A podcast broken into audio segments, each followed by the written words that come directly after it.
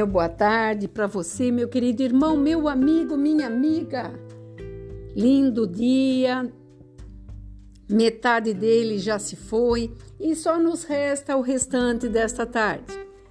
E contemplando tudo que nós não conseguimos fazer durante o percurso desta manhã, nós analisamos o quanto nós temos que correr, nos orientar, nós é, regularmos tudo que é para nós imprescindível, tudo que é proveitoso, tudo aquilo que nós não vamos perder tempo, porque o tempo tem corrido demais contra nós. E nós vemos que não conseguimos romper tudo aquilo que nós projetamos e que também nos esforçamos para que tudo acontecesse nesse dia. Por isso, nós não podemos nos calar e nem podemos ficar achando que tudo vai terminar sem concluirmos todas as etapas que nós almejamos ao longo do nosso dia. E eu quero te dizer que esse sofrimento, esse dilema, esse desamparo não pode permanecer em nós. Nós temos que usar outras formas, muitas vezes usamos até formas brutais, desagradantes, de sofrimento, e muitas vezes até de palavras ásperas, querendo romper aquilo que nós não conseguimos fazer. Mas tudo que nós chegamos é numa impotência.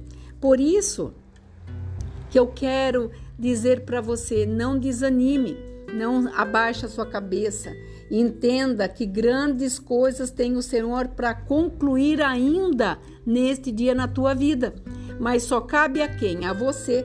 Porque você impede que as bênçãos cheguem. Quando você começa a dizer não sou capaz, não consigo, porque eu nasci assim, porque minha mãe me fez assim, porque Deus não olha para mim. Você começa a buscar meios e não acha recursos, mas você procura meios para poder justificar aquilo que só esmera em você, na tua capacidade de fazer.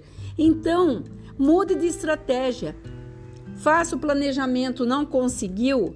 Dê glória a Deus, sorria, seja forte, seja corajoso. E aqui no Salmo 34 está dizendo uma palavra que edifica muito nosso coração.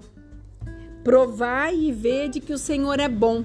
Então nós temos que entender que nós temos que agradecer a Deus. O primeiro versículo fala assim: Bendizei ao Senhor em todo o tempo e o seu louvor seja para todo sempre.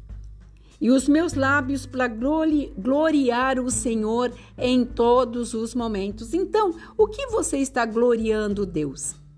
Quando você ficar nervoso e não conseguir vencer essa etapa que você precisava cru, crucialmente, sabe o que, que você faz?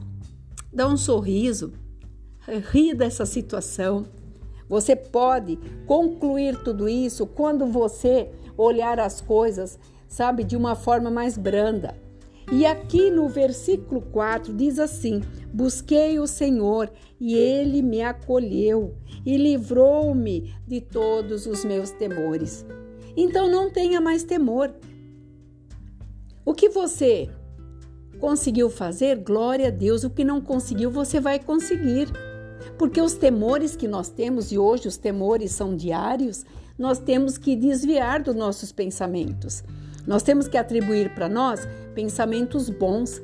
Evitem notícias ruins, evitem é, situações que vai agredir o teu bom senso. Sabe por quê? Quando você fica é, impressionado com uma situação, uma eh, degradação, uma morte, uma traição, quando você se esmera e para, se paralisa nessa situação, você não vive, você não rompe, você não cresce, você não acredita mais nem nas pessoas e muito menos em você próprio. Então eu venho nesta tarde te dizer: Deus está conosco. Ele fala assim no 5: Contemplai-o e sereis iluminado. Que você nesta tarde possa ser iluminado pelo Senhor, que você possa construir estratégia. Você é inteligente, você nasceu para vencer, você não nasceu para perder. E se perder, você vai entender que isso faz parte do processo. E o processo é longo e duradouro. Então, tudo tem um início mas tem um meio.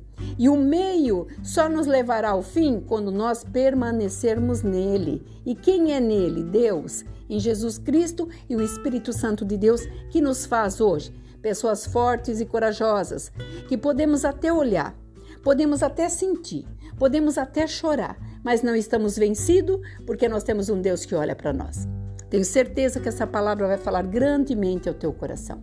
Aqui é a pastora Marina da Igreja Apostólica Remanescente de Cristo. Que o Senhor fale no teu coração mais e mais, que você fique nesta paz. Shalom Adonai.